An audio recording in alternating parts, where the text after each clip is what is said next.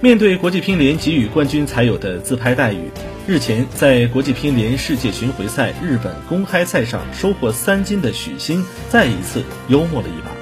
与其他冠军的甜美微笑照不同，许昕留下了一张谜一般的俯拍照。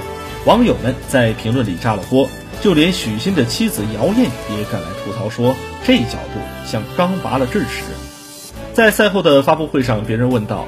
这次比赛，孙文战胜了张本智和。在中国，像这样没有太多国际大赛经验，但同样强大的运动员有很多吗？许昕的回答颇有外交官的风范。其实，不仅在中国，世界上也有很多年轻的选手，第一次出来就战胜了国外种子选手，这是一个好的方向。